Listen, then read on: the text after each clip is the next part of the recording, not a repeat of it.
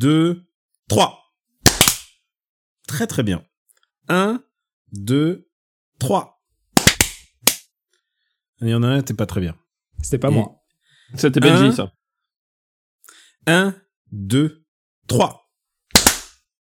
Là, c'était pas mal du tout. Bonjour et bienvenue dans Clap, votre podcast intégralement composé de clap pendant 45 minutes. Pour ce 33e épisode, nous avons invité trois autres personnes qui vont clapper avec nous.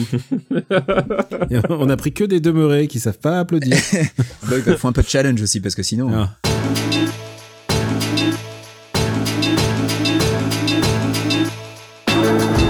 C'était pas mauvais, c'était très mauvais. Voilà, exactement. Reprenons.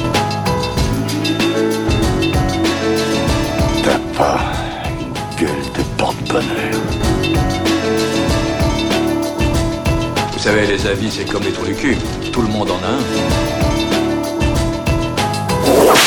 Bienvenue tout le monde à After Eight, épisode 115. After Eight, c'est le talk show qui déconstruit la pop culture. On y parle de tout. Ciné, comics, séries, bouquins.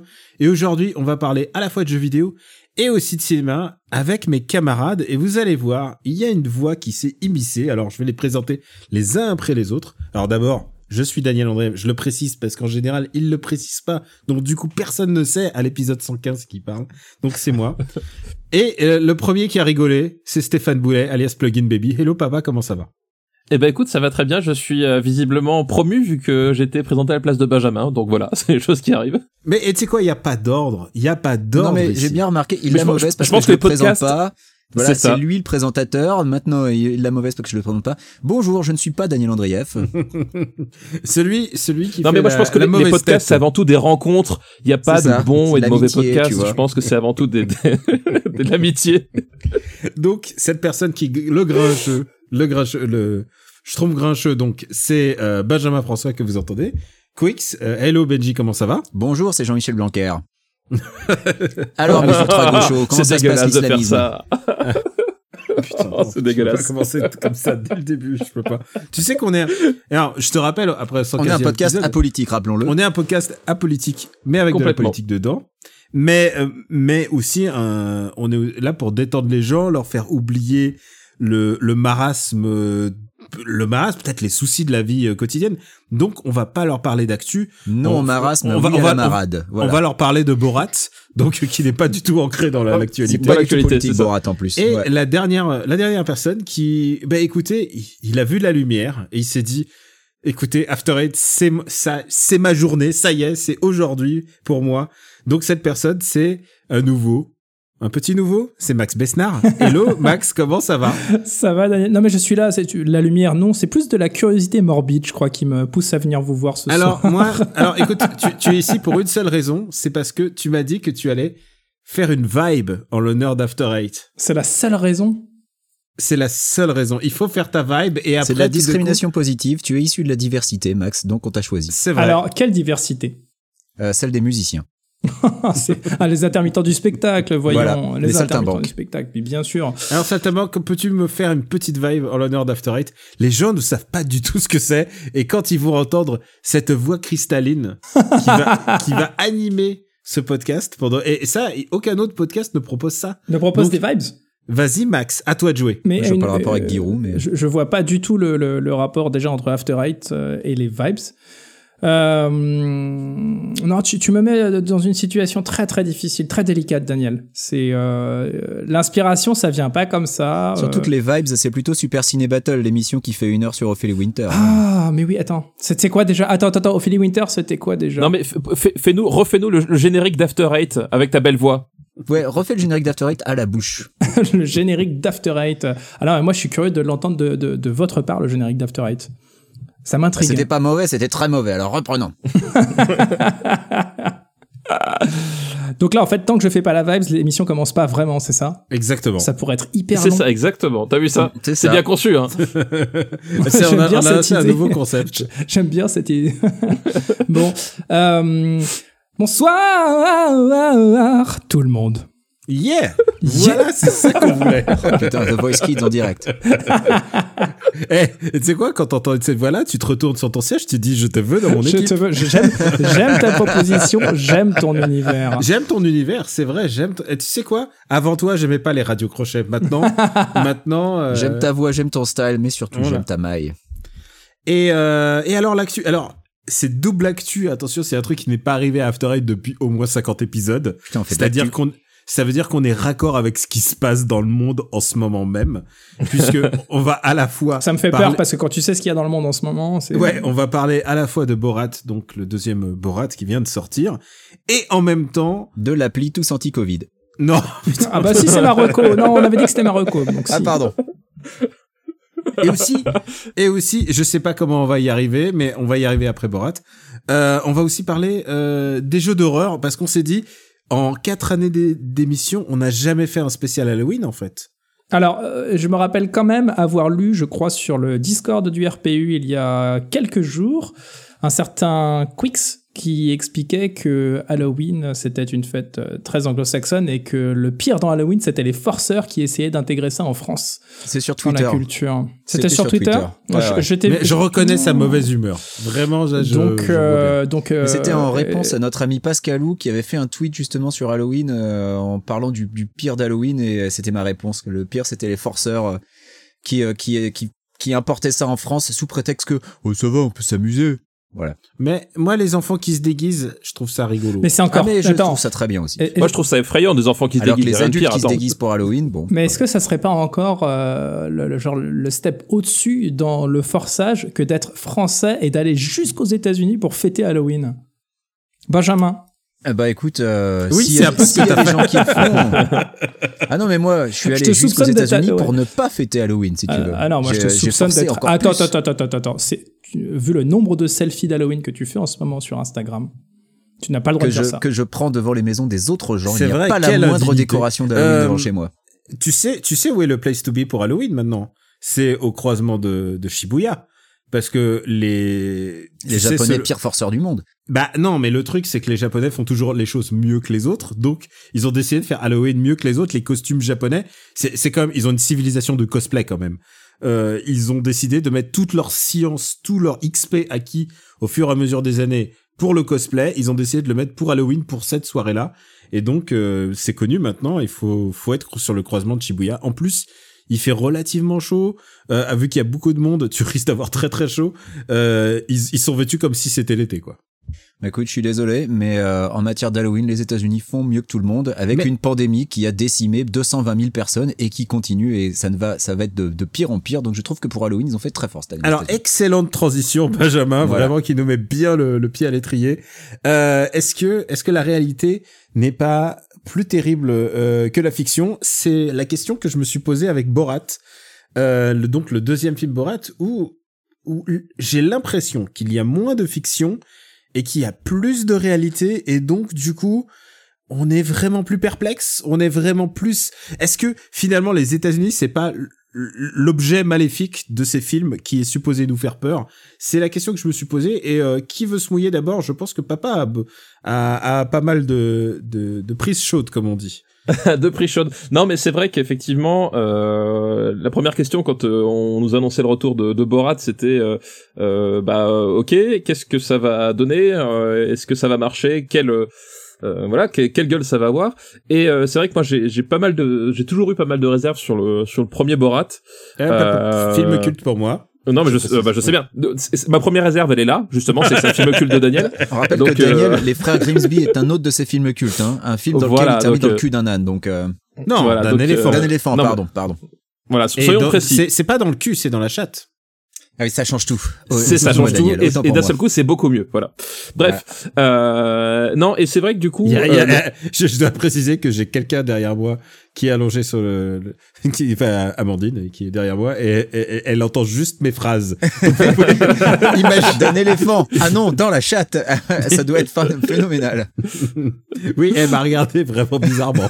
et, et- et- et elle écoutera le podcast et elle sera très surprise du résultat. du- c'est ça Bon, Bref, continue, du papa. coup oui voilà, du coup, euh, j'ai regardé euh, Borat 2 euh, et euh, au début j'étais assez perplexe, je, je savais pas trop quoi, euh, euh, quoi, comment en, posser, en, en penser. Et, et c'est vrai qu'il y a quelque, il y a un truc quand même que je trouve dans ce Borat 2 qu'il y avait pas dans le premier, c'est que ce, je sais pas si c'est que moi, mais j'ai l'impression que c'est un, c'est un film plus humain que le premier. C'est-à-dire que le, le premier, il y avait vraiment cette succession de, de, de, de gags ininterrompus et en plus des gags très très drôles parce que ça c'est un truc que je peux partirer au premier Borat, c'est que c'est excessivement drôle.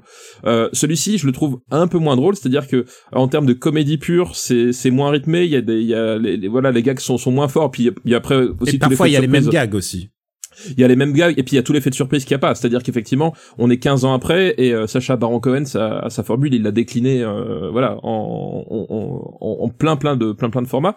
Donc c'est un film qui, qui est qui est globalement moins drôle, mais euh, je trouve plus touchant. C'est-à-dire que euh, voilà, le- le- la fameuse scène où il est chez les chez les chez les deux euh, chez les deux types euh, conspirationnistes, il y a un truc, t'es presque désolé pour eux. Au bout d'un moment, il y a vraiment une tonalité qui est, je trouve.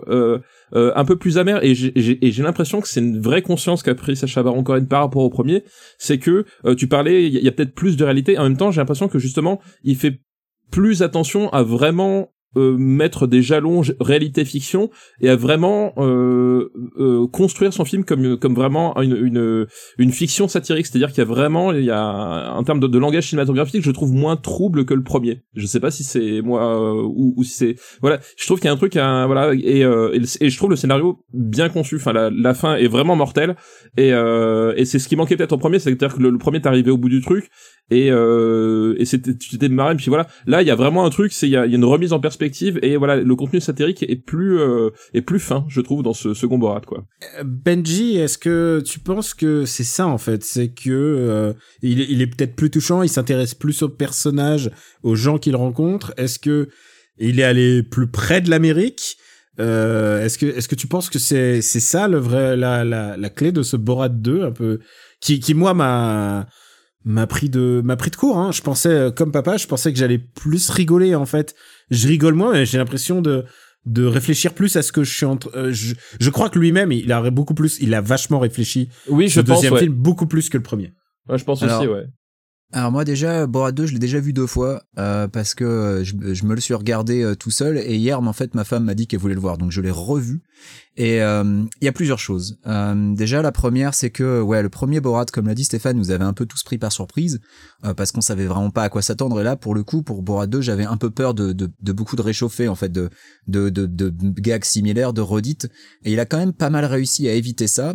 Maintenant avec le premier Borat il y avait quelque chose je pense qui a beaucoup joué c'est qu'à l'époque, euh, quand j'ai vu le premier Borat, je vivais pas aux USA, donc je l'ai vu depuis la France et j'avais ce regard un peu extérieur, un peu détaché. Et je pense qu'à l'époque, on se rendait pas compte d'à quel point l'Amérique pouvait être comme comme elle l'est en fait. Ouais. Je pense que euh, tu vois, on était encore dans cette époque où euh, euh, quand le premier Borat est sorti, est-ce que Obama venait d'être élu? Euh, Non, il était pas encore élu.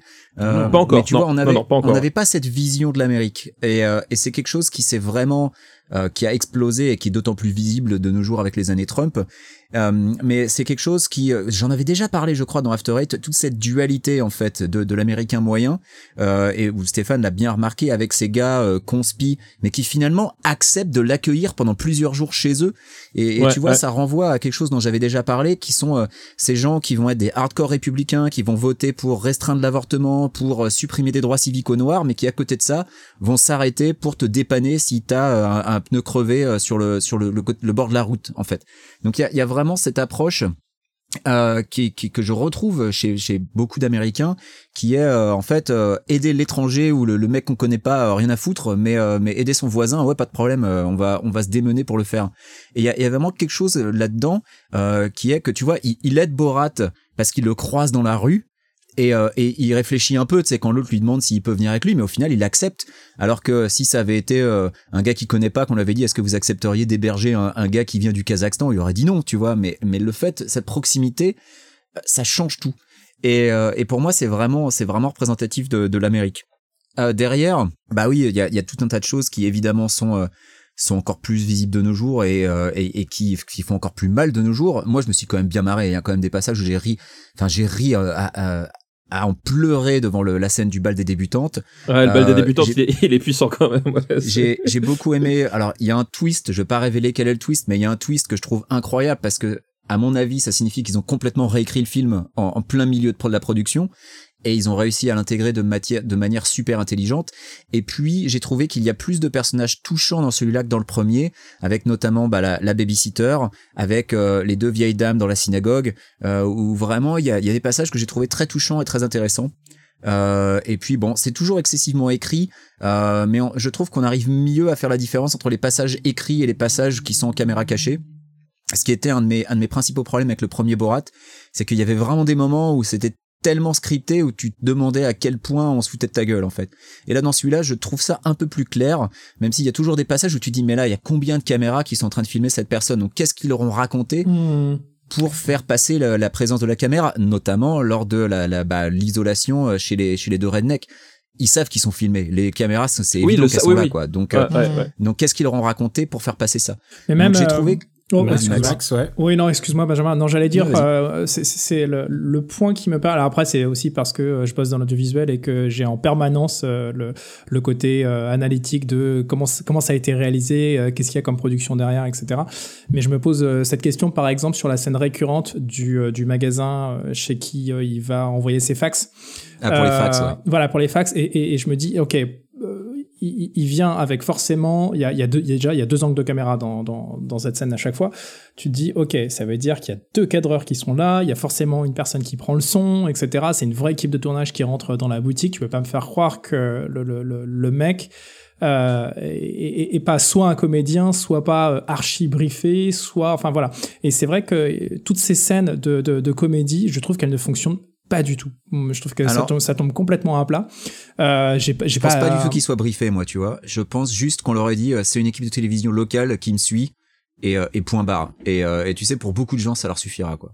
Bah après, euh, enfin encore une fois, c'est c'est c'est peut-être j'ai- vraiment envie de voir un making of euh, de de ce, de ce film-là. Alors, Alors, que alors, sur le juste- premier, ça m'intéressait pas plus que ça. Alors justement, Max, euh, il paraît qu'il y a énormément de rush. ouais. J'imagine, hein, parce que pour euh, pour une scène tournée, en fait, ils ont ils ont dû en tenter 10. D'accord. Bah ouais, ouais. Euh, Il y a énormément de rush et et qu'un jour ils vont les ils vont les montrer, euh, Mhm. notamment pour les futurs procès qui vont avoir Ouais, lieu tu m'étonnes. inévitablement et qui ont déjà lieu puisque euh, euh, les Qui ont déjà lieu, ouais. oui, les héritiers de euh, de la dame de la synagogue, euh, Ouais. bah, Ouais. Ils, portent, ils portent plainte parce que atteinte à l'image et tout ça, alors que normalement, j'imagine que de son vivant, elle a signé une décharge. Mm. Oui, Baron Cohen a dit qu'elle était complètement euh, euh, a- consciente de ce qui était en train de- d'être filmé. Donc, D'après euh, ce que j'ai lu de, de, de tout, tout sur le film, euh, il dit avoir un break character, c'est-à-dire il est sorti de son rôle, ce qu'il fait jamais. Mm. Ouais. Parce que quand il joue Borat, il la joue à la- à l'américaine, c'est-à-dire euh, il est Borat le jour, Borat la Ouais. nuit, Borat, euh, Borat H24, il doit être horrible à vivre, ce mec. et, euh, et là, en l'occurrence, devant la devant cette personne qui est quand même une survivante de l'Holocauste, qui est quand même très âgée et tout, il s'est dit, je vais quand même lui expliquer un peu ce qui se passe ouais. parce qu'il y est allé, euh, il y est allé euh, assez violemment. Euh, pour ma part, je trouve que d'abord, je trouve que d'abord il y a un gros changement d'angle en fait dans dans son humour. D'abord, je trouve que c'est un c'est un humour qui est moins axé sur l'antisémitisme et beaucoup plus euh, sur la misogynie, notamment euh, Ah bah, c'est un film sur le féminisme. hein. a- avec euh, avec la présence donc euh, bah, de De Toutard. Maria Bakalova. Maria Bakalova qui joue euh, donc euh, Toutard, sa fille, Mm. et qui est extraordinaire. Elle est incroyable. Elle est vraiment, euh, elle est, elle est phénoménale et je trouve que elle est tellement phénoménale qu'il y a des scènes où vraiment elle vole la vedette à à Sacha Baron Cohen. Ah, je suis d'accord. Et, et la scène euh, pour moi euh, qui est une des scènes les plus importantes du film, c'est la scène devant le médecin quoi. Mm. Euh, Ah oui. Bah, le pasteur, il est pas On est- médecin. Euh, lequel, attends, lequel? Le, le chirurgien esthétique ou le Ou le pasteur, euh, Le, le pasteur, Voilà, enfin, Ok. le- euh, celui qui dit Ah qu'il faut faut qu'il accepte euh, le Dieu tel que euh, genre ils, où où sont Dieu a mis ce bébé en toi. Non mais ouais. Et, et je rejoins papa sur un truc, c'est que d'abord, je, je redis euh, ce que j'avais j'avais énoncé dans, en présentant le film, c'est que je pense que c'est un film beaucoup plus réfléchi parce qu'il il a beaucoup plus conscience de l'impact qu'il peut avoir. Alors je sais pas si une sortie Amazon est-ce que t'as un énorme impact ou pas, mais ils le sortent en pleine euh, période électorale. Ils savent exactement qui ils filment, c'est-à-dire Mike il est Pence. vachement mis en avant sur Amazon Prime. Euh, Il est Mike super Pence mis en avant, et. Giuliani qui sont quand même euh, des, des, des personnes importantes de- du staff de Trump. Euh, c'est un film qui a vachement conscience de ce qu'il est et du coup qui fait très gaffe. et je pense que euh, il sait aussi ce qui marchait pas à mon avis. Alors, j'ai dit que c'était Borat est un de mes films cultes, mais je sais très bien ce qui fonctionne pas dans le dans Borat 1 et pour moi, c'est tout ce qui est euh, Pamela Anderson quoi. Ouais. C'est-à-dire euh, c'est rigolo, mais en fait toutes les les vidéos préparées, euh, genre le coup la scène où il, il essaie de mettre Pamela Anderson dans un sac, je trouve que ça fonctionne pas du tout en fait. Hmm. Et Bah, parce que euh, c'est scri- c'est scripté, parce qu'elle est au courant. parce que c'est scripté en fait et il y avait beaucoup plus de mélange de trucs scriptés euh, euh, dans le premier Mais et là ouais. et là j'ai- peut-être que c'est faux hein, peut-être que je me trompe mais j'ai l'impression que c'est moins scripté parce qu'il va plus devant euh, les opposants. C'est-à-dire il va il fait le rallye il fait le rallye trumpiste.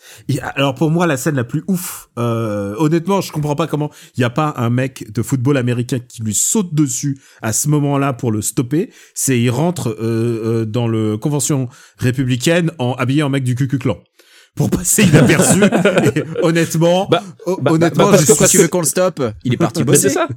Parce que c'est ça, les, les mecs qui se sont dit, ah bah ouais, il, il vient à la fête comme tout le monde, quoi, tu vois. c'était- oui non il y a des gens qui le regardent il y a des gens qui le regardent mais il y a y a, y a pas Hmm, un Personne non, qui l'arrête. Et il va dans les GOG pour se changer en Trump et ça et genre et à ce moment-là à partir du moment où il prend le déguisement Trump les gens font ah ouais non il y a un bébé là qu'est-ce qui se passe? Non mais, Non, euh, mais- Ce, que disait Max effectivement, c'est qu'il y a, il y a, il y a un truc que je trouve très intéressant, c'est que c'est vrai que c'est- la première fois où j'ai vraiment envie de voir un, un making of parce qu'il y a des vraies questions de cinéma en fait. Hmm. Et, euh, et c'est vrai qu'en fait, il va mélanger plein de, plein de méthodes. Il y a de la caméra cachée, il y a de, du cinéma pur et dur, hein, avec de- des scènes répétées, scriptées, etc. Et il y a aussi effectivement de la manipulation dans le sens où euh, il, y a, il y a des moments où on sait qu'il s'est pointé avec une équipe de télévision et euh, avec, il devait sans doute avoir quelqu'un qui devait jouer le genre le, le script ou quoi que ce soit. Et il leur a présenté de, soit des faux prétextes ou soit des trucs comme ça. Enfin, il y a, il y a, il y a toutes ces méthodes qui, se- qui sont Mm. qui sont mélangées. Et c'est vrai que du coup, euh, moi, la, la question que je me suis posée, c'est à, à quel point, à un moment donné, le, le, le scénario qui se tient, qui se tient, il- comment est-ce qu'ils l'ont écrit, comment est-ce qu'ils ils ont organisé la mise en scène, enfin voilà, il y a plein de questions de cinéma qui, qui naissent de ce film-là, quoi. Je serais pas surpris aussi qu'il y ait pas mal de scènes, par exemple, filmées à l'iPhone, vu que de nos jours, avec Oui, un c'est ce que je me suis dit aussi, ouais. Tu peux très fait, c'est ce que me facilement suis dit. filmer en très bonne qualité et, et c'est vraiment super facile à, à le faire discrètement donc euh, ça, Mhm. ça me surprendrait pas aussi que ça ait été utilisé. Tu vois, tu vois qu'il y a des moments où il n'y a pas de stabilisation sur l'image. Enfin, il y a, il y a- il y a la, comment dire, tu vois que la profondeur de champ a changé, etc. Enfin bref, c'est des trucs tout bêtes en fait, mais, mais c'est vrai que moi je passe le, le film à me poser cette, cette question-là. Et le problème, c'est que la question technique implique nécessairement euh, la, la, la véracité ou non de ce qui est en train de, de, de se passer euh, à l'image. Oui, le- l'angle, ouais. L'angle. Mais Et- je trouve que c'est je trouve que c'est plus clair que dans le premier vraiment parce que dans le premier il y avait vraiment ce flou qui était entretenu entre les trucs scriptés Oui. et les trucs pas scriptés et dans celui-là j'ai l'impression que c'est un peu plus honnête. Mais justement, T'avais, t'avais justement, le grain, le grain qui était vraiment différent pour les passages scriptés. Là, là, le grain euh, disparaît et t'as cette impression d'être un peu caméra au point dans l'Amérique, quoi. Hmm, mais euh, c'est pour ça aussi que le premier, alors moi je trouve qu'il a, il a, il a un replay value pour utiliser un terme américain euh, euh, qui est beaucoup plus fort le premier que, que celui-ci dans la mesure où le premier c'est un vrai film de comédie dans lequel il y a des phases de caméra Oui, cachée, ouais. alors que là on est vraiment sur de la caméra cachée pure et dure, hyper vénère, et euh, tu sens qu'ils ont rajouté des scènes scriptées pour essayer de, de, de créer un fil conducteur euh, qui amène euh, à Pence, qui amène à Giuliani, etc. Mais c'est beaucoup moins pensé comme un film de comédie que comme une, une limite un documentaire sur ce qu'est l'Amérique en ce moment, une photographie de l'Amérique. Et c'est peut-être pour ça que, alors, je me suis beaucoup moins marré en fait parce que je le trouve presque gênant, enfin même très très gênant par moment. Euh, Ah, et, et- pas- ah, attention, pas ta- pas, pas- non non mais pas, gênant dans le sens euh, pas gênant dans le sens euh, le, le frisson la Larry David euh, qui qui qui qui reste une comédie et qui qui euh, génère des choses assez euh, assez bizarres dans ta tête. Et si si tu kiffes pas ce genre d'humour ça fonctionne pas du tout. C'est vraiment gênant dans le sens où ah on est on est quand même face à des situations qui sont censées être le quotidien de beaucoup de gens dans, dans ce grand pays qu'est l'Amérique du Nord, qui sont les États-Unis, et euh, tu t'aperçois que c'est un quotidien qui est quand même un petit peu particulier d'un point de vue euh, purement européen. Et, euh, et voilà, c'est c'est c'est c'est un film qui m'a qui m'a profondément dérangé en fait. Mais je pense que je, je pense que Sacha Baron Cohen serait content du résultat. Je pense je que c'est dire, ça. Je pense que c'est l'effet ouais. c'est l'effet qu'il a cherché. C'est c'est ce que je disais, euh, en mon sens, euh, effectivement, et t'as raison, tout à, tout à fait raison, Max, de dire que c'est c'est moins une comédie. J'ai- j'ai toujours Et, raison, euh, C'est pour ça, mon sens, c'est- ça, ça arrive pas souvent, mais ça arrive. Mais euh, c'est pour ça que je disais que moi, c'est c'est vraiment un, un, un film satirique au sens, au sens premier, c'est-à-dire qu'effectivement, là, on cherche plus la, on cherche plus justement le, le, le gars qui va bien, mais on, on, on va chercher, on va chercher à gratter. Et il y a des, il y a des moments, euh, il y, a, il y, a, il y a du comique de, de où ça craque parce qu'à un moment t'es obligé, de- t'en- t'es obligé de rire parce que c'est tellement absurde. D'autres moments où c'est, où c'est purement dérangeant, mais je pense qu'il a cherché à faire ça. On est dans une vraie satire, quoi, d'une vraie satire comme, euh, comme peuvent le faire d'autres, sauf Mhm. que lui, il fait un mélange quoi. C'est justement euh, ça qui rend aussi brillant le fait d'avoir intégré euh, le- sa fille, donc euh, euh, l'actrice avec lui. euh, Oui, c'est ouais. ça qui rend le truc aussi génial, quoi. C'est que il- ça lui permet d'appuyer sur des endroits où il pouvait pas du tout appuyer sur le premier film. En l'occurrence, euh, effectivement, ça, ça. ça parle de la position de femme, de féminisme, etc. Dans l'Amérique aujourd'hui, en tout cas dans l'Amérique républicaine. Et, euh, et ça, c'est un, c'est un effet qui est absolument dévastateur, je trouve, dans le, dans le, le- le- le flux du film. Alors les gars, vous savez ce qu'on ce qu'on aime à, à Super City Battle et aussi à After Eight, c'est on aime les classements. Et là, je vais vous proposer de classer le Sacha Baron Cohen Cinematic Universe. Ah, grave. Euh, c'est un, peu le blockbuster euh, inattendu de, de cet automne. Hmm. Et donc, euh, bah, on va prendre Borat 2 en premier. Borat 2, est-ce que pour l'instant est le meilleur film de Sacha Baron Cohen? Est-ce que, euh, ah, on prend au hasard, Dictator? Ah, En dessous. Ah bah, c'est moins en bien. dessous, euh, c'est Ah, en dessous, c'est moins ça bien. vraiment moins ouais, bien. c'est en dessous, c'est en dessous. Donc pour l'instant, euh, donc pour l'instant Borat 2 est toujours premier. Dictator, c'est un de ses plus faibles, je peux te le dire. Enfin, pour moi. Alors, Grimsby, agent trop spécial, the Grimsby Brothers. j'ai je l'ai pas de vu. le voir. J'ai pas Euh, Je l'ai vu. Euh... je- Tu je- l'as pas vu, papa? Putain, la Non, vache, bah, ça, va être, il- ça va être classé par un mec qui a aimé les Dalton. Et je l'ai pas vu parce que c'est Louis Le Terrier qui l'a réalisé, donc euh, voilà. Je le Ah mets- non, non, mais- alors je le mets au-dessus de Dictator. Si je dois le trancher, Euh, je le mets au-dessus de Dictator. Je le mets au-dessus, je le mets au-dessus de Dictator, mais sous Borat 2. Ah oui. Bah, J'espère bien, oui. Ah oui. Sous Borat 2. Mais le truc, c'est que c'est un film qui m'est très très pré- précieux pour de, Oh là. des raisons, euh, pour Oula. des raisons personnelles. Oui, voilà. non, non, mais je, je l'ai vu Parce dans qu'il y un a moment. Scott Atkins dedans. Non, Non, non, les chats des éléphants, surtout. Non, je- je- oui, d'abord il y a ça, mais aussi je l'ai vu dans un moment très très difficile, très très difficile de ma vie, et, et c'est le film qui, c'est vraiment le film que je conseillerais genre. T'as un problème dans la vie, regarde Grimsby, agent trop spécial. Ça ne peut pas, ça ne peut pas être plus chelou que ce qui se passe dans ce film. et comme tu l'as rappelé, euh, Quicks, euh, bien gentiment, Voilà. c'est un film avec quand même des éléphants, euh, une séquence de coït éléphant, euh, il- avec une caméra in utero. Je veux dire, c'est pas des choses que tu vois tous les jours. Prends ça, Gaspard Noé. Ouais. Alors, il nous reste Bruno. Ah, Bruno, moi je le mets. Bruno, je le mets en dessous de Borat 2, mais au-dessus de Grimsby. Ah, en en- en- Ah non, Si- moi si je on- mets Grimsby au-dessus de Bruno et je le mets au juste au-dessus de Dictator. Bruno, tu le mets au-dessus de Dictator? Ah ouais, j'aime pas Dictator en fait. Non, et tu le mets au-dessus de. Attends, tu, tu le mets à quelle place? C'était pas très Je clair. mets, hein. mais avant-dernier. Tu le mets avant-dernier? Bruno? Ouais. Ah non, Bruno, je le mets beaucoup plus haut. Il me fait Mais mourir attends, de rire, attends, Bruno. attends, attends, attends, Borat, attends, je répète. Pour l'instant, il y a, il y a a qu'un podium. hein. C'est Moi Borat je, le 2, mets, moi, je le mets en dessous de Borat 2. Dictator. Voilà. Ouais, moi aussi, je le mets juste en de dessous. Borat 2. Pareil. C'est vrai? Ah bah voilà. Moi, Ouais. moi, je mets, je C'est comme ça, c'est la de règle. Mais je me plie à la majorité. Ok. Euh, je trouve, je trouve Borat 2, non, c'est- non, c'est pas plus. Ah, Bruno, il y a, il y a que quelques micro-sketchs qui me plaisent, mais voilà, c'est pas. Ali J. Ah, moi, Bruno, rien que pour la scène où il présente son pilote aux execs de Mais la bien télé, c'est sûr. euh, c'est phénoménal. Quoi. Mais bien Ah, sûr. moi, c'est, c'est pas la scène qui m'a le plus marqué. Moi, c'est, Ah, moi, c'est celle-là. moi, c'est, vraiment. moi, c'est celle où il arrive en velcro. Euh, il arrive en velcro. il arrive en con. Il arrive en velcro au, hum, un, un- je sais plus à la, à la Fashion Week et il repart avec les rideaux. C'était. Ça n'a aucun. C'est genre, c'est vraiment. Mais tu vois, rien que pour ça, rien que pour ça, ça va au-dessus Ah, de Dictator ouais, et ça sûr. va au-dessus de Grimsby. Complètement. Ah, moi, j'aurais pris Grimsby. Mais bon, tu as pas vu Grimsby. Non, j'ai pas vu Grimsby. Ok. Euh, donc pour l'instant, c'est Borat, Bruno, Grimsby et Dictator. Il nous reste Ali J.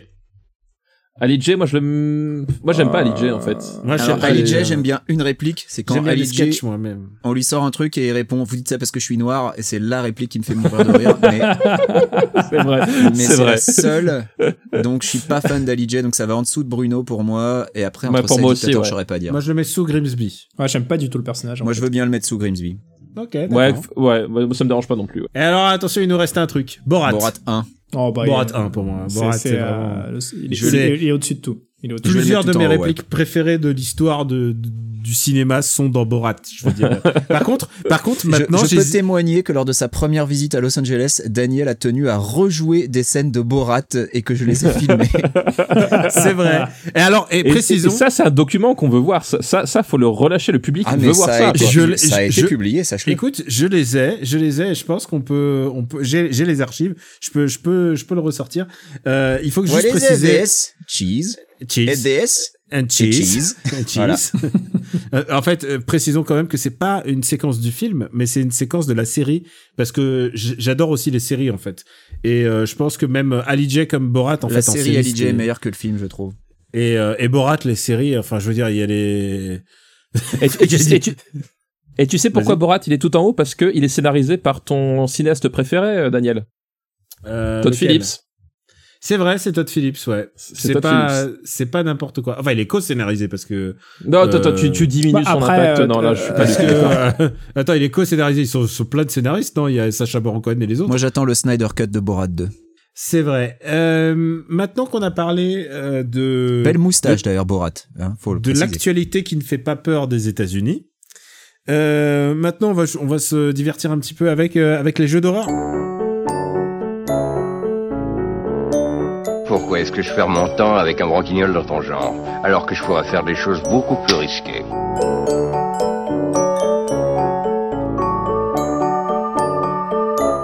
Comme ranger mes chaussettes, par exemple. C'est la première fois qu'on parle de d'épouvante, de jeux vidéo d'épouvante. J'étais en train de me dire, ça y est, on arrive au bout de l'émission, on a parlé de Borat, c'est fini, et j'avais complètement zappé ce truc de, de jeu d'horreur. Tu veux qu'on te laisse Tu veux qu'on te laisse parce que moi, tu sais ce qui me fait. Si, t'as besoin de partir, Max, parce qu'en fait, on s'en fout de ton avis. hein. Tu peux y aller, hein. Daniel, et- on sait pas. tu- Voilà. Ça va, Max? Tu vas bien? Est-ce que t'as peur? Tu vois, Max, Max, là, dans- dans sa tête, il est en train de se dire finalement, faire des podcasts avec papa, c'est pas si mal. je pensais pas dirais ça. Alors, attends. où il en est rendu quand Attends, même. tu sais quoi? J'ai reçu un, un mot des parents de Max. Euh, là, écoute, t'as le droit juste de faire ta reco et de partir euh, aller dormir. Ah voilà, il, il a sorti sa basse, il a sorti sa basse, vous l'avez énervé. Voilà. Si tu te fais chier, hein, franchement. hein. Ah non, mais tu sais quoi? Tu devrais nous faire le générique de Seinfeld, tu sais, euh, genre euh, la fin des, des sketchs. Bang, bang, bang. Mais C'est bon c'est à la vraie basse ou c'est au synthé, Seinfeld? C'est au synthé. On enchaîne? Ouais, voilà. D'accord, on enchaîne. Euh, Donc là, on est sur le deuxième point, l'originalité.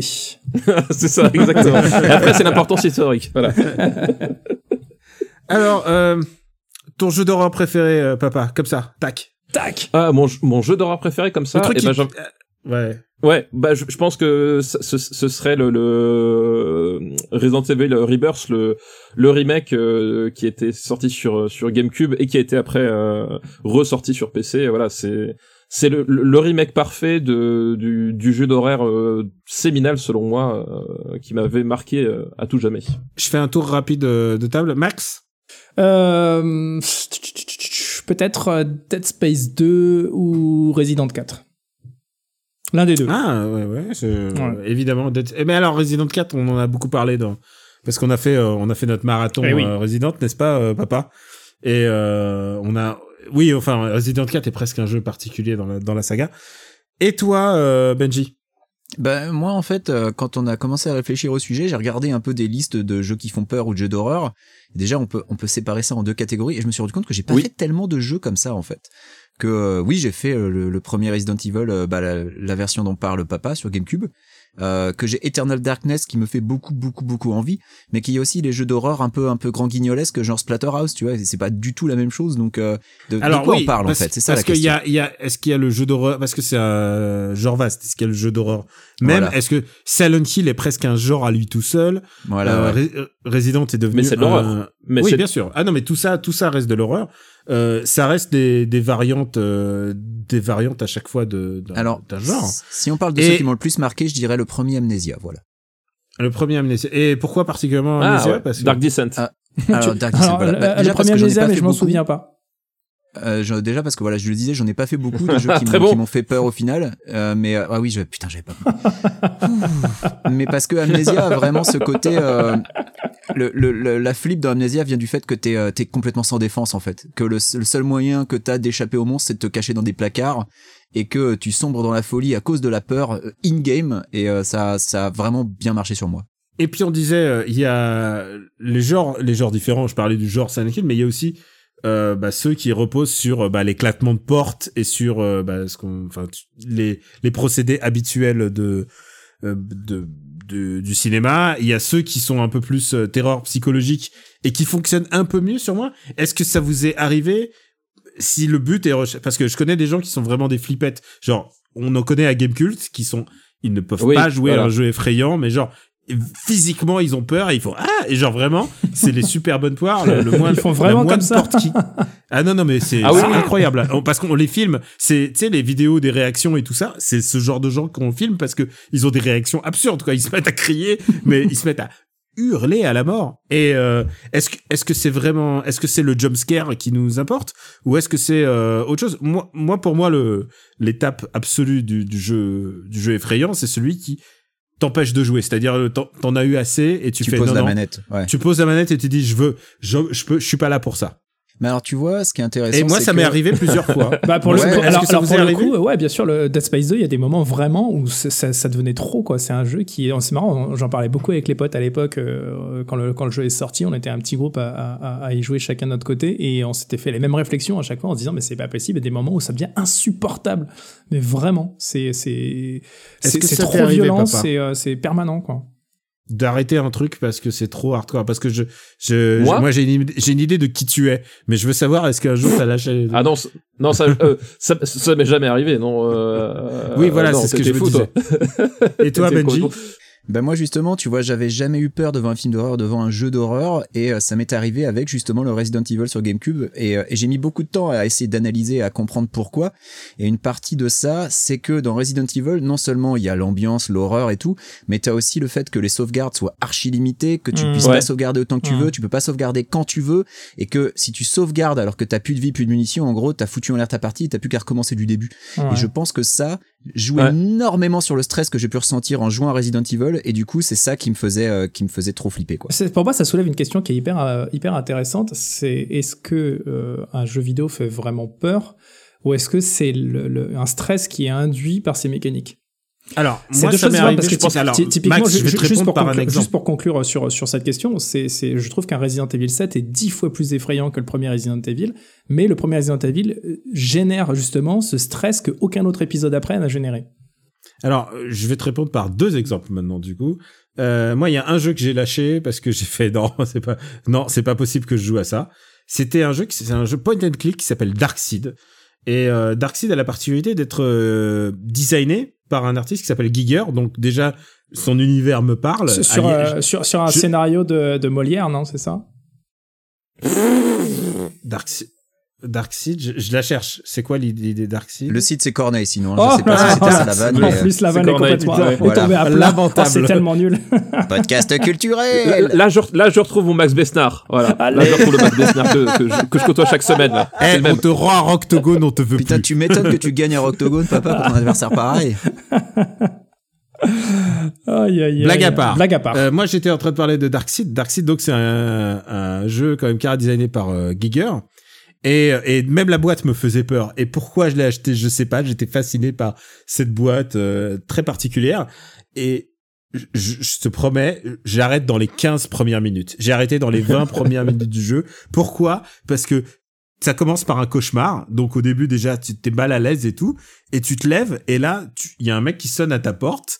Et, déjà, déjà, t'as un colis qui arrive chez toi. Déjà, je suis pas habitué. Et, euh, et là, là, tu ouvres le colis et c'est une espèce de de poupée, un poupée bébé. Donc tout ça est un peu normal. Et le poupée bébé, tout d'un coup, morphe en un- une créature Giger, genre un bébé déformé par la un truc, euh, une poupée déformée par la maladie. Et là, là, je vois ça et je fais non.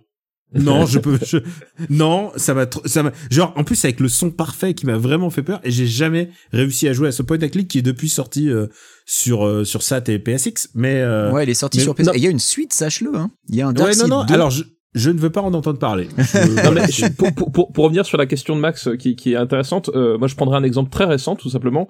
Euh, c'est que pour Gamecult, j'ai testé le, justement le dernier Amnesia qui s'appelle Amnesia euh, Rebirth qui est sorti.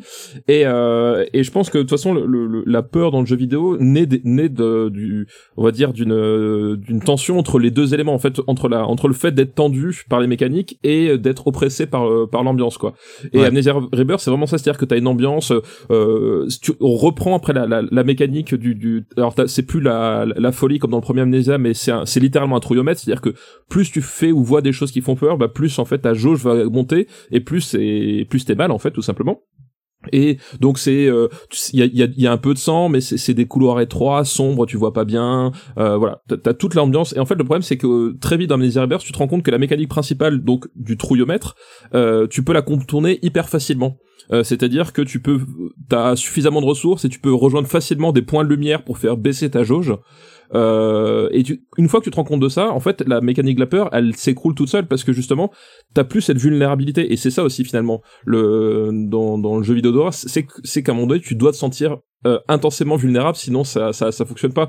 Et c'est là où, par exemple, Alien Isolation euh, est un jeu que je trouve fonctionne très très bien pour le pour un- une simple idée, c'est que le comportement du euh, du xénomorphe est semi aléatoire. C'est-à-dire qu'il y a vraiment ce caractère imprévisible euh, dans ta partie, c'est que quand tu te fais toper, tu recommences, tu, tu vas tu vas dire bah je, je vais finalement je vais passer à gauche plutôt qu'à droite, bah manque de peau cette fois-ci à gauche. Et euh, c'est des trucs tout cons, mais c'est que t'as as vraiment cette sensation d'être euh, hyper vulnérable et de pas avoir un de pas avoir un, un, un, un chemin tout fait qu'une fois que tu l'as trouvé, c'est c'est bon, t'as plus t'as t'as la tension qui se libère.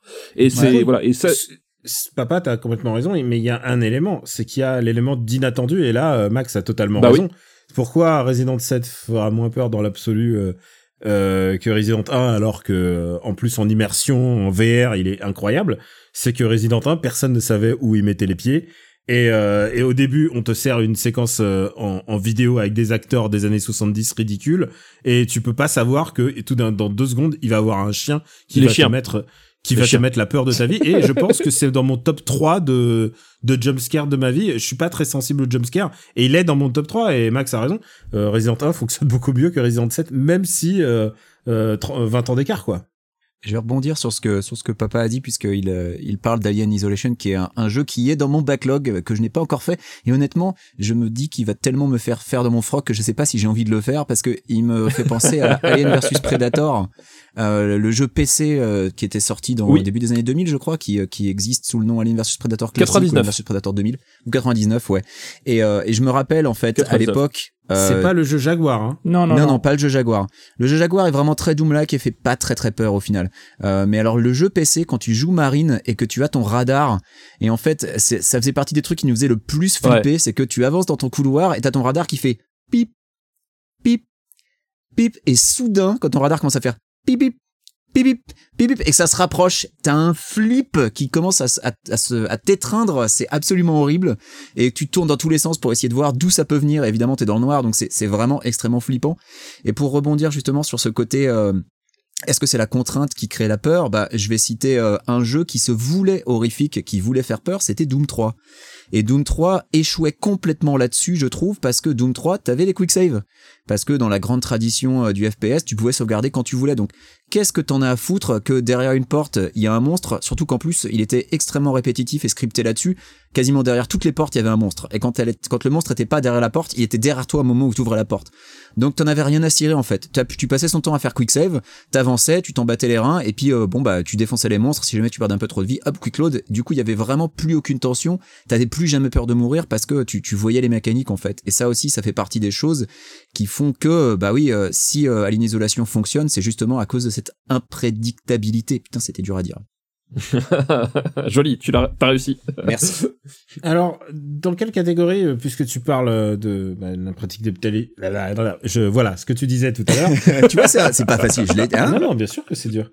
Euh, dans quelle catégorie tu places Deadly Premonition, qui est un jeu à la fois d'horreur, mais qui, qui déclenche très souvent le rire Alors, Deadly Premonition, c'est euh, un jeu nanar, euh, malgré lui, euh, qui a un script que je trouve extraordinaire, mais toutes les tous les passages horreur sont ratés en fait.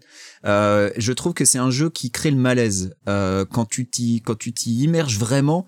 C'est un jeu qui va te mettre très très mal à l'aise, mais euh, mais où les passages d'horreur sont euh, bah, globalement foirés. Enfin, tu vois, t'as tous ces passages où le, le tueur te poursuit, il va te poursuivre pendant toute une séquence, et à la fin, quand t'es à sa merci, finalement euh, il te fait euh, il te fait non de la main et il se barre. Enfin, il y a vraiment tout un tas de problèmes avec Deadly Premonition, qui est un jeu que j'adore, mais qui est un jeu extrêmement difficile à, à aimer et à classifier finalement. Est-ce que le futur du jeu, alors pour moi, le futur du jeu d'horreur, c'est soit de revenir au FMV avec avec des acteurs parce que j'adore ça, soit la VR. Est-ce que vous êtes, est-ce que vous êtes sensible à la VR euh, Max, je sais pas si toi, par, par exemple. Oui, moi ça me donne envie de vomir. Alors, sensible, effectivement, c'est une réaction, Max.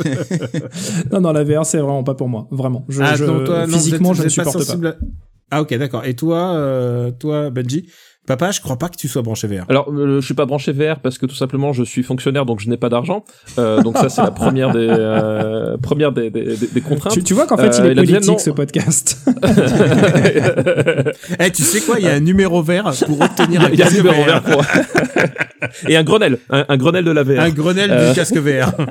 Euh, non, mais dans, dans, dans, dans l'absolu, moi je ne suis pas sensible physiquement au, au motion sickness ou tous les trucs euh, un peu pour les, pour les faibles comme, euh, comme les bassistes vegan par exemple. Euh, Oh non, eh, ça suffit. Ah ça, je trouve ça faible. Je trouve ça faible parce que putain non mais Euh, attends. moi, je te- je Eh, Max, et moi, on se retient de parler de calvitie depuis tout à l'heure. c'est hyper triste de faire de la véganophobie comme ça. Franchement, vous me Ouais, franchement, c'est Euh, dégueulasse parce que non, ouais, mais- moi, je, je suis vegan euh, parfois. Il paraît qu'être vegan pour- recolle les pour- oreilles sinon, hein, je dis ça comme ça.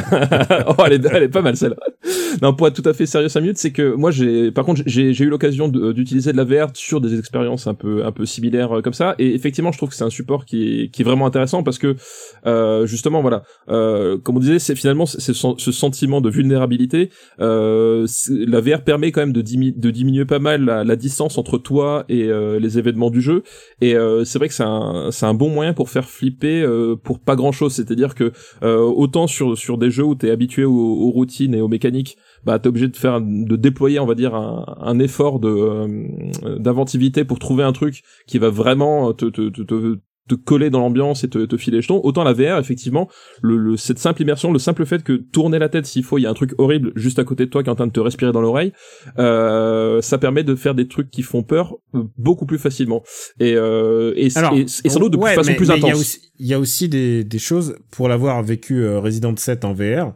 Euh, c'est un de mes moments de, de jeux vidéo euh, qui ont marqué ma vie. Hein. Euh, En VR, je me suis fait tout le jeu en VR. J'étais, je pouvais pas faire plus d'une heure et demie Tu d'affilée parce que j'étais en nage, vraiment genre physiquement, c'était éreintant et surtout, bah j'ai vécu des trucs assez, euh, mais c'est tout con. Mais tu vois par exemple quand t'es derrière, euh, t'es sur le coin d'un mur, si tu veux, tu te penches la tête et tu verras au-delà du mur. C'est un truc que tu peux pas faire à part avec, euh, euh, voilà, euh, genre euh, l'infiltration euh, Solid Snake, il se met contre le mur, mais il t'autorise à regarder ce qui se passe derrière le mur, ce Hmm. qui est un angle impossible. Toi, t'es derrière le mur, tu vois pas ce qu'il y a, tu vois pas ce qu'il y a dans le bout du couloir, et si tu penches la tête, là tu le verras, mais le Et mec si te tu, verra si tu aussi. penches la tête, les monstres te voient. Ouais, voilà, c'est ça la Ouais, question. et ouais. ça, et ça c'est vraiment, et ça c'est vraiment un truc complètement que j'ai vécu complètement d'inédit et le comment je l'ai compris, j'ai fait ah merde, oui c'est un game changer pour moi.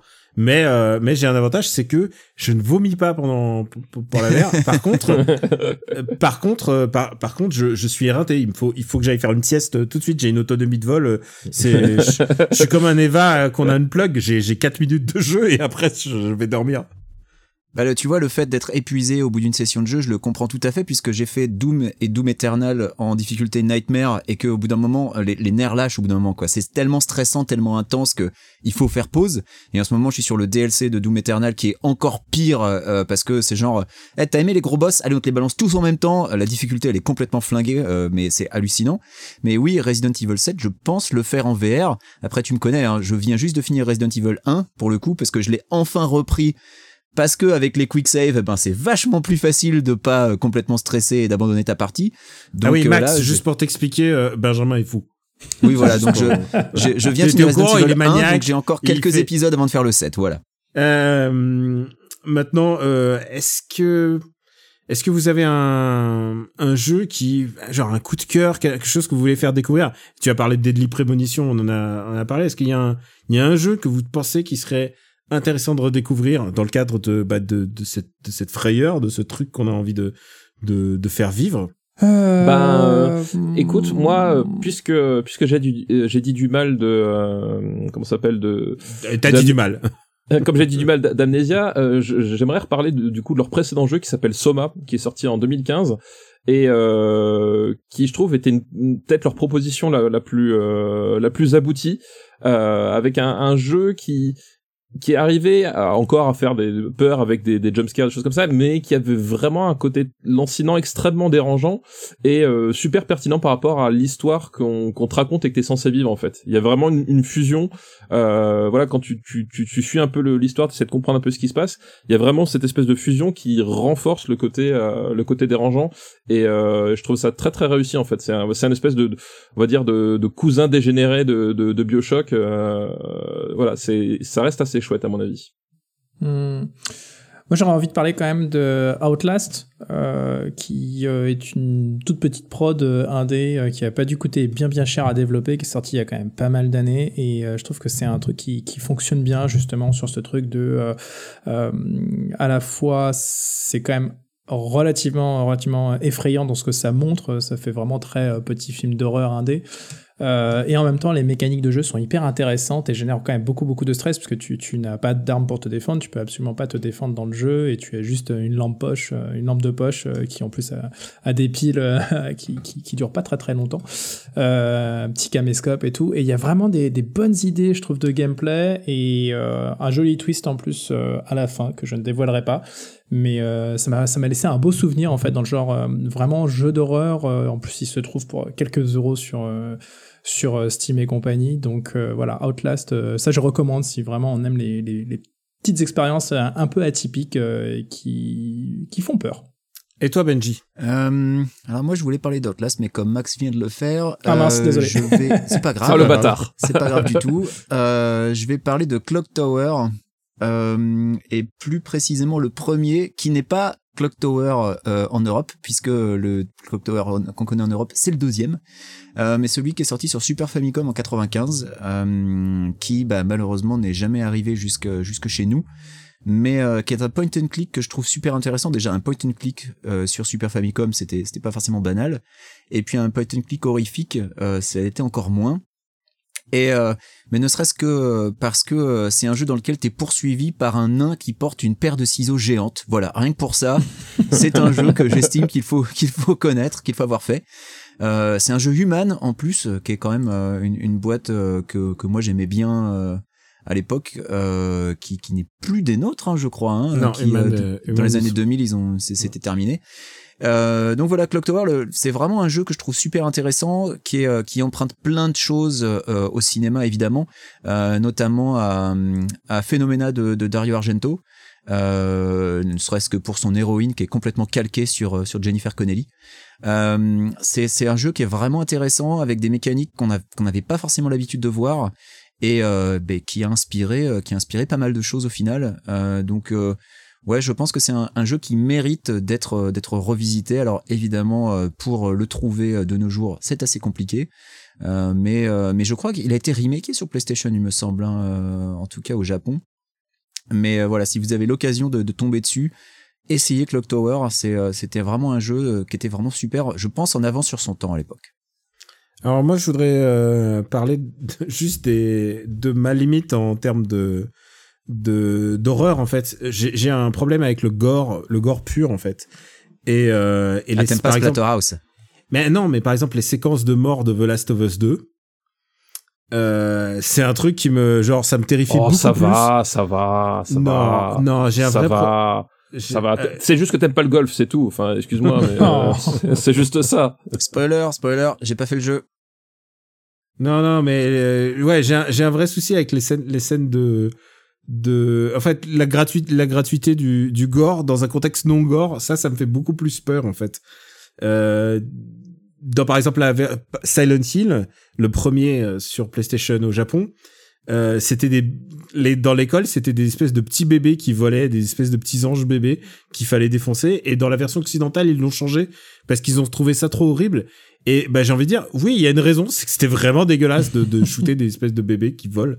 Et euh, Oh, ça va, ça va, ça va. Putain, le mec- des bébés, ça va, franchement. il est passé va. en mode, il est passé en mode, de- ça va. Euh, moi, il y a, j'ai rarement un truc qui m'a pas fait peur, mais qui m'a intrigué autant que le début. Les, et genre, et le début quand je dis, c'est l'intro d'Alone in the Dark, au moment où il y a un mec qui te regarde par la fenêtre. Et quand quand il y a un mec qui te regarde par la fenêtre, j'ai fait ah ouais en fait on est en train de me on est en train de me raconter autre chose, on est en train de me faire un autre jeu vidéo.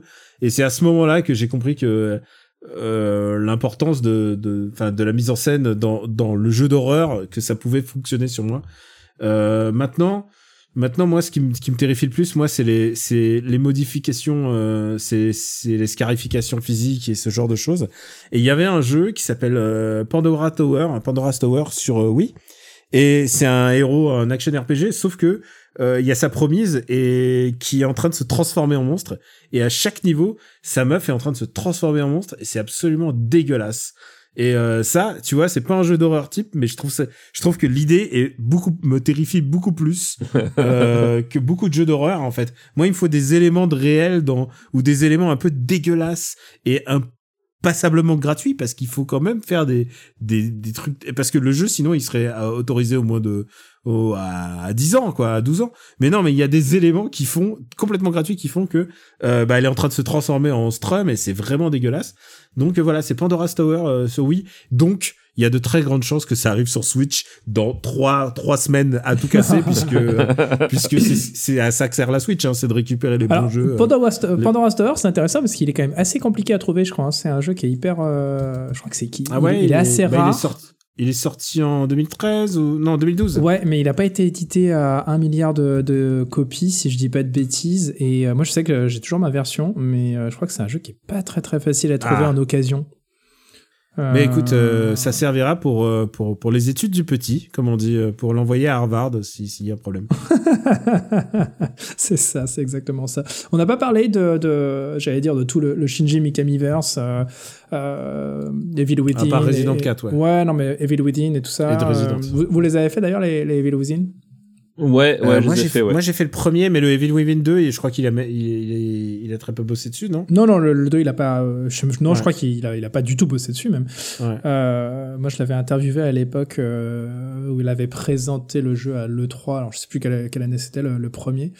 Et, euh, j'avais eu un, un bon coup de cœur aussi. Alors, forcément, parce que je suis hyper fan, vraiment. Resident Evil 4, pour moi, c'est, c'est, il, est, il est dans mon top 5 de, de mes jeux de toute la vie. Et euh, forcément, c'est très, très En inspiré. plus, ça parle en espagnol, et ça te parle. Évidemment, évidemment. Te voy a matar. Non mais j'adore Resident Evil 4. mais euh, Evil Within, hyper intéressant, euh, qui, qui reprend un petit peu ces mécaniques de jeu là, en, en apportant quelque chose de plus euh, plus ancré dans le réel, on va dire que, que RE4, et euh, des, des, des vrais passages de de- d'horreur pure et de frayeur. euh, je trouve qu'il fait très très bien le boulot dans le genre. Allons, fais pas cette gueule. Tu peux pas gagner tout le temps, pauvre mec. Écoute, pourrieux. Pour moi, tu n'es qu'une merde de chien qui s'étale sur un trottoir.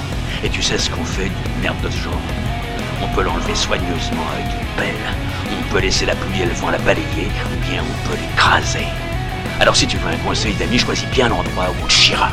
After Eight est un titre trompeur parce qu'à la fin, on balance nos recommandations. Max? C'est pas, c'est pas un titre si trompeur en ce qui me concerne aujourd'hui, puisque j'aimerais parler un instant d'un album que j'aime beaucoup, beaucoup, beaucoup, euh, qui euh, évidemment euh, va atterrir à un moment ou un autre dans un petit podcast parallèle qu'on tient avec Stéphane. J'en profite pour faire notre promotion Rocktogone, évidemment, Bah ouais, chaque semaine. raison. Chaque semaine, et c'est seulement en 2020. D'ailleurs, je le, je, je le reprécise. Euh, je vais parler un instant de Idols et de leur euh, nouvel album, leur troisième album. Est-ce que c'est le troisième Troisième album. Et oui, c'est le troisième, album. Et il y a eu un EP, donc c'est, euh, c'est, on va dire, c'est le troisième album et demi en fait. Euh, et donc Idols, groupe de, de, de punk qui ne se définit pas comme du punk, c'est un groupe anglais euh, qui fait une musique très très très énervée, qui a sorti euh, son album il y a quelques semaines seulement. Ça s'appelle Ultra Mono. Euh, la pochette est hyper cool. Et euh, voilà, c'est de la musique qui, euh, qui qui permet de se Vas-y, défouler. C'est de la. Essaye. C'est- Ouais, sent bien que t'as du mal. Hein. J'ai vachement de mal. non, non, en fait, c'est pas du tout crédible. Euh, je vais pas parler d'Ultra Mono, mais je vais plutôt parler de, de, de l'album de Pluralone qui vient de sortir. C'est euh, un petit jeu de mots entre pluriel, plural et alone. Pluriel tout seul. C'est absolument nul comme nom de, de projet. Euh, c'est le projet de Josh Kinglofer, qui est euh, l'ancien guitariste des Red Hot Chili Peppers. Malheureusement pour lui, qui vient d'être encore remplacé par euh, John Frusciante. Et euh, c'est un album où il a absolument joué tous les instruments, il fait toutes les voix, il a produit comme un grand, et c'est de la musique euh, très planante, c'est une sorte de, de- de pop rock assez planante, assez mélancolique, et voilà, je recommande très très fort, c'est un magnifique album, et je crois que pour l'instant c'est l'album que je préfère en 2020. Papa, vas-y toi. Eh ben écoute, je voulais recommander euh, donc Ultra Mono de Idols. Euh, voilà pour le faire pour de vrai. euh, T'as oui, t'as tes chances de le ouais, faire mieux, euh, hein, si tu veux. Hein. Ouais, non, non, non, mais. Non, non, mais I- écoute, Idol, c'est vraiment génial. En plus, cet album, il est vraiment complètement fou. Euh, non, mais moi, j'étais parti au, au départ, avant de, de, de saisir la balle au bon, n'est-ce pas, derrière, derrière Max. Euh, j'étais parti au départ pour vous recommander Fleabag. Donc, c'est pas forcément l'actu, puisque la, la saison date, euh, je crois, de l'année dernière. Euh, voilà, mais c'est deux saisons euh, sur une, une jeune britannique névrosée euh, qui essaye un peu de concilier tous les euh, tous les arcs de sa vie. Euh, et c'est forcément un peu compliqué. Et euh, et en fait c'est vraiment très très drôle. Vraiment vraiment c'est j'étais surpris de, de de rire à ce point-là. Euh, il y a aussi des, moments de, gêne évidemment, euh, mais de, la bonne gêne comme on, aime. Et, euh, et c'est voilà, c'est deux, ce- ces deux saisons avec des épisodes de, de 25 minutes. Il y a des trucs euh, dantesques. Le premier épisode de la, de la saison 2, le, dîner, il est fabuleux, je trouve, en termes d'écriture, de comédie et même de, de, rythme, de voilà, de montage. C'est, c'est voilà, très très grand moment de comédie que je recommande à tous. Benji, est-ce que t'as une reco? Alors, moi, j'ai une reco. Euh, c'est un film qui s'appelle Palm Springs euh, et qui, je crois, est sorti directement sur Hulu aux États-Unis. Alors, je ne sais absolument pas où vous pouvez le voir en France, désolé. Euh, et euh, malheureusement, donc ça n'est pas sorti dans les salles. J'aurais bien aimé le voir en salle. C'est avec Andy Samberg et Christine Milioti et c'est une histoire de boucle temporelle. Et alors, je vous entends déjà arriver. Oh, c'est bon, c'est pas original. Les boucles temporelles, il y en a déjà eu 12 000. C'est vrai, il y en a déjà eu 12 000. Mais pour le coup, il y a un twist c'est que en fait ils sont deux et en fait ils sont même trois dans cette boucle temporelle. Euh, et, et en fait c'est super drôle. Alors c'est une boucle temporelle qui se passe lors d'un mariage le mariage de euh, la sœur du personnage de Christine Milioti avec Andy Samberg qui est un invité et et ben évidemment ces deux là ils vont à un moment se rapprocher et puis bah c'est une comédie romantique quelque part. Euh, mais de toute façon quand on les voit tous les deux ils sont tellement beaux ils se, ils se complètent tellement bien qu'on a tellement envie qu'ils terminent ensemble que voilà on, on, on regarde on regarde ça avec un sourire euh, sur le sur le visage euh, pendant du, du début à la fin parce qu'en plus c'est drôle c'est bien écrit c'est bien trouvé et euh, et ouais non c'est vraiment super cool euh, en plus, c'est pas mal réalisé, ce qui ne gâche rien. La photo est plutôt sympa. Alors, ça se passe à Palm Springs, donc évidemment, il y a des beaux paysages désertiques. Euh, non, vraiment, c'est euh, c'est extrêmement chouette. C'est euh, c'est un bon film de confinement puisque je crois que vous y retournez. Moi, j'en suis jamais sorti, donc euh, je je ne peux que le recommander. Alors après, voilà, je l'ai dit, c'est un film Hulu, donc je ne sais pas du tout où vous allez pouvoir le trouver euh, en France, mais si vous le trouvez, hein, je ne veux pas savoir comment vous le trouvez, ben euh, regardez Palm Springs, c'est euh, c'est vraiment recommandé. Alors, euh, nous, on a tous un cousin américain. Et euh, Ah, c'est bah, très pratique. Qui vous envoie la VHS, ça. La VHS, bien sûr, bien sûr, bien sûr. Voilà. Évidemment, évidemment, dans le respect de, de la légalité. Euh, il faut quand même dire un truc, c'est qu'il y a énormément de films euh, bah, qui sortent dans une espèce de... Bah, ils peuvent pas sortir en salle, alors du coup, ils sortent sur des plateformes qui sont pas parfois pas disponibles en France. Parfois, ils sortent pas du tout. Ils sont sortis euh, la dernière semaine du confinement de certains États. Donc, il va y avoir une espèce de de zone grise de plein de films. Euh, Par exemple, il y a une comédie euh, que je voulais voir avec euh, avec Seth Rogen d'ailleurs, et, et elle est sortie genre tout tout tout début du confinement américain, qui était pas le même dans dans tous les États. Donc du coup, bah personne ne l'a vu. Du coup, il est di- disponible un peu un peu nulle part. Voilà, c'est c'est un un peu compliqué là-dessus. Et pour quelqu'un qui suit les comédies françaises, je peux vous dire que ça va être ça va ça va être costaud dans les dans les mois qui arrivent. Surtout quand, quand les premières comédies qui parlent du confinement vont arriver. Ah, beau courage. Hein. Bah, il y a, je crois qu'il y a Bah, le, y le euh, Danny Boone. Il y a Borat déjà. Il y a y Borat, a Borat 2. 2. Ouais, mais ensuite c'est Tu vois, sa première comédie, Danny Boone. première comédie sur le confinement. Ensuite Voilà. c'est Danny. Ensuite c'est Danny Boone. ouais. Non, et il y en a encore une autre avec que des caméos et des et je crois qu'il y a une euh, Avec du Busk. Voilà. Et euh, pour ma part, euh, bah, je vais faire. C'est pas tant une reco parce que je suis plutôt le dernier à être à être là. Je, je suis pas du tout un précurseur là-dessus. Euh, je me suis mis à Jojo euh, no Kimi no Naboken, donc euh, Jojo's Bizarre Adventure, Euh, et je m'y suis mis. bah, C'était ma série du biberon, c'est-à-dire je regarde ça à l'époque où mon bébé il était suffisamment petit et que je pouvais le tourner pour pas qu'il regarde l'écran.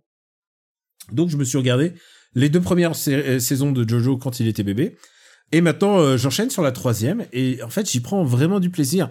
Et je trouve qu'il y a un vrai travail assez intéressant qui est fait de la part du studio japonais, d'adapter quand même un, un, un shonen manga, euh, quand même des années 80, fin des années 80, que j'ai lu à l'époque, et je me suis arrêté au bout de je sais plus quelle saison. Euh, mais c'est intéressant de le redécouvrir et de trouver quand même que, bah, c'est, tu vois, c'est rare les séries qui, euh, délivre le produit tel qu'il est conforme dans tel qu'il est annoncé dans le titre. Et là, c'est Bizarre Adventure. C'est vraiment bizarre. Bref, j'en suis à la série, à la saison 3. Elle est dispo sur Netflix. Paraît-il en censuré. Euh, elle est aussi dispo sur Crunchyroll dans son intégralité. Donc voilà, je me prends assez plaisir de redécouvrir ce vieux shonen manga réadapté euh, au goût du jour. Et je comprends complètement pourquoi ça fonctionne sur plein de gens, Ah, sur toute une T'as nouvelle dit génération. censuré, Daniel. Hmm Pourquoi censuré, à ton avis? Qu'est-ce qui a été censuré Ah, c'est tu- tu alors d'abord ou- il y a des trucs un peu un peu cracra, un peu un peu violents, mais surtout Ouais. euh, le héros fume dans la troisième saison et un héros qui fume Ah oui. euh, dans la troisième saison ça passe pas chez Netflix. Ça passe plus du tout. hein. Et du coup euh, c'est euh, ils ont sur Crunchyroll c'est pas censuré, mais sur Netflix c'est en ombre chinoise. Et alors, C'est marrant encore parce plus que j'ai revu, j'ai revu le premier SOS fantôme il y a deux jours et ils clopent tous comme des pompiers et euh, quelque part ça m'a ça m'a ça m'a fait bizarre en fait. Je me suis dit tiens c'est c'est quelque chose qu'on ne voit plus. Euh, alors à part dans Mad Men ouais c'est euh, c'est Mm. maintenant enfin et toutes ces séries de euh, du passé oui c'est quelque chose que qui, qui qui fait partie du passé. Par contre il y a quand même des, des éléments où la vapeuse est quelque chose de cool. Euh, j'ai vu le film Mon cousin, donc le dernier Yann Kounen, et, la, et Vapé, et Vapé fait partie de, de l'ensemble de, de rédemption de la coolitude. Euh, ça m'a un peu surpris aussi. Hein. Je, je suis pas, n'étant pas un Mm. adepte de la vape, mais, mais voilà, c'est. euh, Bah, alors, ce- ceci dit, moi, ce qui, moi, ce qui me choque là-dedans, c'est que euh, il y a une série préexistante qui, mais c'est qui qui a décidé de la censure? C'est Netflix ou c'est? Ah, c'est Netflix, hein.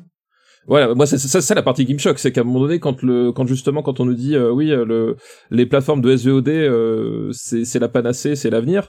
Si justement le problème, si c'est les, les, les mecs euh, font euh, font le beurre, l'argent du beurre et font le, le juge juré Je à la fois, que euh, qu'au bout d'un moment, tu, tu as raison. tu vois ce que je veux dire, c'est qu'au bout d'un moment, si quand quand il quand il et c'est et c'est le problème qu'on avait euh, notamment euh, il y avait eu Disney Plus on était tombé dessus pour les histoires de de, de fesses de Daryl Hannah qu'on ne voyait plus et ça c'est un crime contre l'humanité euh, de ne plus voir les fesses de Daryl Hannah rappelons-le.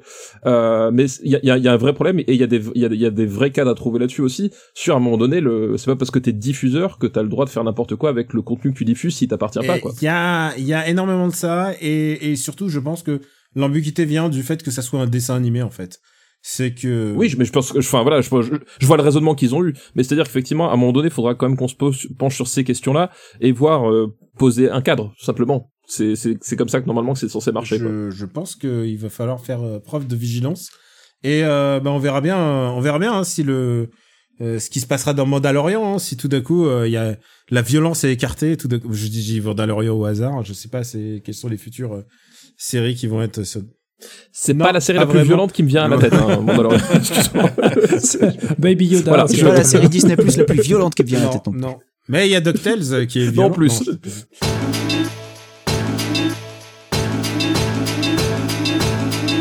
Euh, c'est tout pour aujourd'hui. Euh, After Eight est, est, est terminé. Merci de votre. Dé- Déconne, mais quand Donald s'énerve, il y a plus de violence dans DuckTales que dans Mandalorian. hein. Euh, je pense aussi. Je pense aussi. C'est vrai, Eh, c'est vrai. Mandalorian joue à fond sur le kawaii en plus.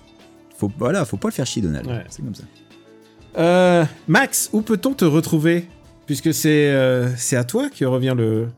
le... Oh bah attends, je vais pas vous lâcher mon adresse. hein. On peut me retrouver chaque semaine, chaque jeudi sur euh, le RPU évidemment, Rocktogone, rocktogone.fr, le podcast que je tiens avec Stéphane Boulet jusqu'au 31 décembre de cette année et ensuite ça sera fini. Donc euh, voilà, c'est maintenant que ça se passe. quoi. On a enregistré avec Steph euh, le 47e épisode sur la cinquantaine 47. C'est ça Ah, 47 c'est ça, Max, 47. tu es quand même ça. un petit peu modeste puisque tu es guitariste d'un groupe de rock. Euh, Les ah bon Canada's Bike from Akira. Ah, tout à fait. Tout à fait. Faut en tout à fait. Tout- eh ben, je suis guitariste et bassiste et euh, vocaliste aussi. euh, Et vocaliste, si ouais, c'est ça. arrive aussi. hein. Et euh, d'ailleurs, notre prochaine œuvre, puisque c'est un duo euh, dans lequel euh, officie également Stéphane Boulet, euh, notre prochaine œuvre doit arriver bientôt euh, sur le marché du podcast. C'est vrai. Oh là là, mais quel teaser, mais quel teaser. Ah là là. Alors, je, je, je n'ai pas le droit d'en dire plus. D'accord, ok. Non, C'est ça. t'as pas le droit on d'en est dire sous, plus. On est sous contrat. On est sous, contrat. J'ai signé voilà. un NDA. signé J'ai un signé un NDA. NDA. Euh, papa, est-ce que t'as signé un NDA ou est-ce qu'on peut te retrouver Euh, sur un numéro vert? Ah, s- voilà, on peut me retrouver Ou dans un donc, Grenelle. De l'enseignement, voilà. Euh, globalement, qui, qui va aboutir peut-être sur une mesure en nous disant euh, le ministre va passer dans toutes les écoles de France pour nous faire une petite tape dans le dos personnalisée. Et oui, Alors on est comme ça. attention, à 3, Euh, on applaudit papa. Oh putain. et, et si vous faites si vous faites ça, moi je, je, je viens personnellement. Putain, quelle bande d'enfoirés.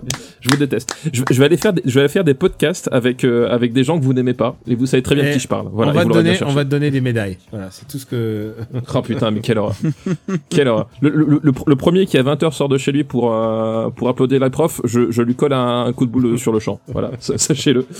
Euh, oui, c'est vrai que tu, sinon, alors, tu, tu- tu- Battle, tu dis ça, les gens croire que t'es méchant. Non, c'est juste que t'es énervé parce que la situation est mauvaise. énervante. Énervante. c'est c'est juste. c'est- c'est- Ah oui, mais enfin, C'est euh, juste là, mauvaise, je- mauvaise, je- pas catastrophique, je- je- elle est mauvaise. Je, je suis, je suis désolé de me répéter, mais chacun porte sa croix. Alors, ça a été coupé au montage, donc, tu Donc- te répètes pas, mais. voilà, c'est c'est ça. Donc euh, voilà, Super Ciné Battle, quoi qu'il en soit, Rocktogone, euh, bah, After Eight évidemment. Euh, le Growlcast, le prochain épisode arrive bientôt. Euh, voilà, puis par là mon Luc, le jour où on aura décidé que le, le monde est tellement triste que la seule chose qui nous reste à faire, c'est regarder un film de Luc Besson. Espérons que ce soit un film sur le confinement, ça serait tellement cool. Benji?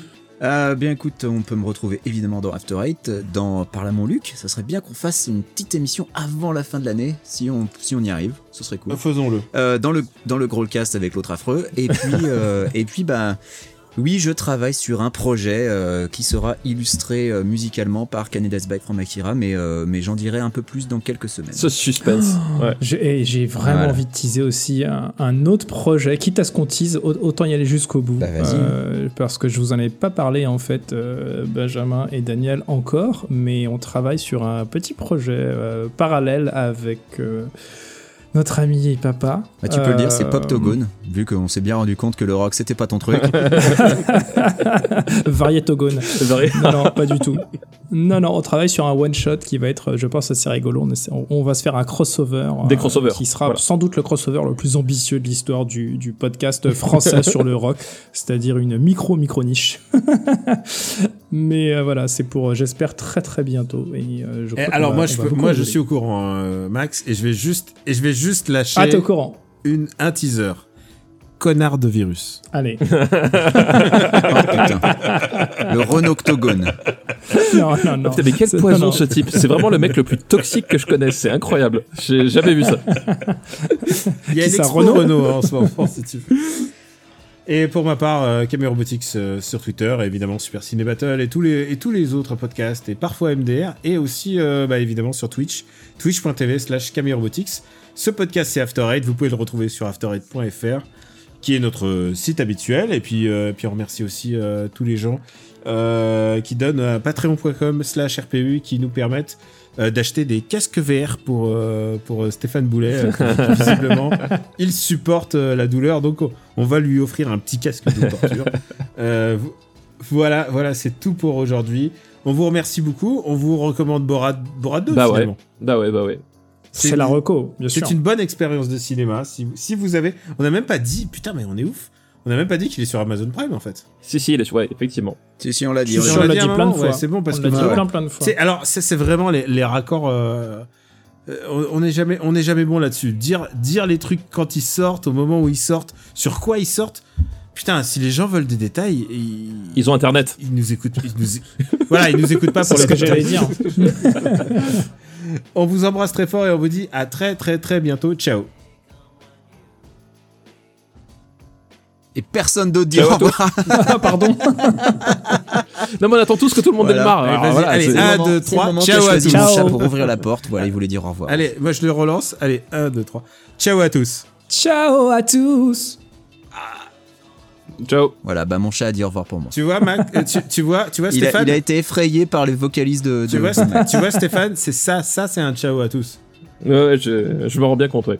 Sur ce, moi je. voilà. Ciao Pantin Oh putain, c'est pas vrai. Ah putain. Il va rien nous épargner. Bon, hop, je coupe. Aïe.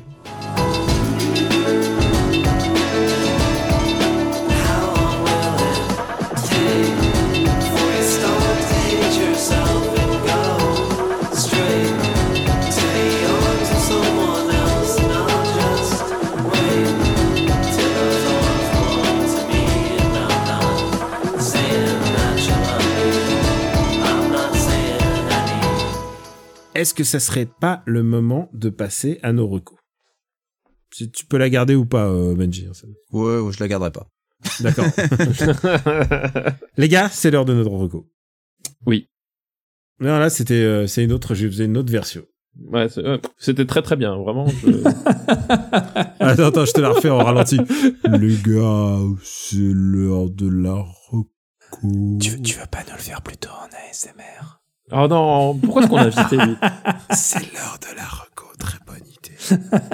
je, eh, eh, eh, je sais- eh, tu sais que physiquement, alors euh, Stéphane, ouais, moi j'ai jamais eu peur dans un jeu, mais si Ah, J'ai tu pas dit que j'ai jamais eu peur dans un jeu, j'ai dit que j'ai jamais eu peur au point de m'arrêter euh, Oui. de jouer, c'est pas pareil. Ouais. mais si Ah, tu fais par exemple sur ton micro, Stéphane, Stéphane, est-ce que tu entends mes cheveux? Est-ce que tu entends mes cheveux? Qui ondulent sur ton micro? Alors Alors, ça, ok. il supporte pas. Ok, le, le harcèlement ciblé, bah je vois, c'est bonne ambiance les gars. Ok, bravo. Ah voilà, non mais là vraiment. euh, Ah vous, vous voulez récupérer récupérer des auditeurs de droite, ça se voit. Bah, attends, déjà, déjà il y a un présentateur de droite, s'il te plaît. ouais, c'est vrai Euh, qu'il y a déjà un présentateur de droite. Et puis il y a, Ben- After et puis, il y a Eight. Benji. bah, c'est précisément ça. de- Oui. je, je parlais. Bon, vous avez fini les islamo-gauchistes là Oh non, non, non, oh là, non, putain, non, non. non, non. Ah, le mot interdit. Jean-Michel, Ah, sors de non. ce corps. Ah, Ouais, chat. ah, je, je cancel After Eight. Ch- ah, Allez. Une production RPU.